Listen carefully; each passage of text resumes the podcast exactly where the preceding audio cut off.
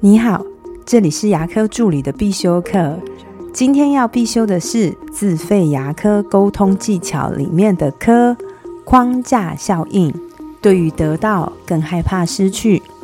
框架效应呢，又称为框架偏见，它是一种认知的偏差，是指人们做的决定会受到资讯呈现的方式而影响。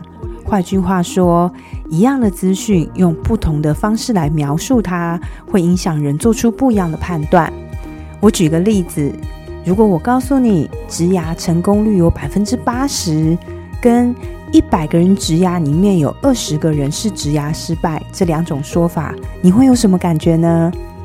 大部分的人听到一百个人里面有二十个人是植牙失败的，就会觉得植牙它好危险哦。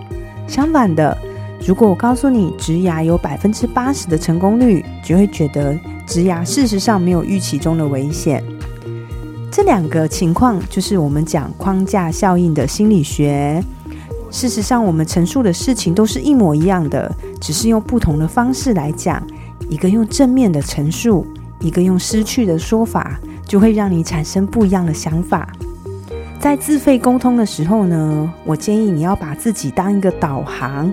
你先知道对方想要的结果是什么，中间呢给他不同的方案，也就是导航里面会给你不同条路、不同的路径去给你做选择。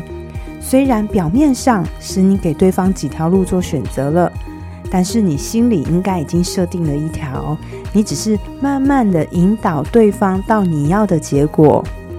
对于得到，人们更害怕失去，所以如果今天开始。你要暗示患者放弃哪个选项，那就用失去的说法吧。我今天的分享就到这边。如果你觉得今天的内容对你有帮助的话，请帮我下载下来，或是分享出去，让更多人听得到。如果你对牙科管理、资费咨询、助理的培训有任何的问题，也欢迎你留言给我，或者是在龙语牙体技术所的粉丝专业也可以找到我。那我们下次再见了，拜拜。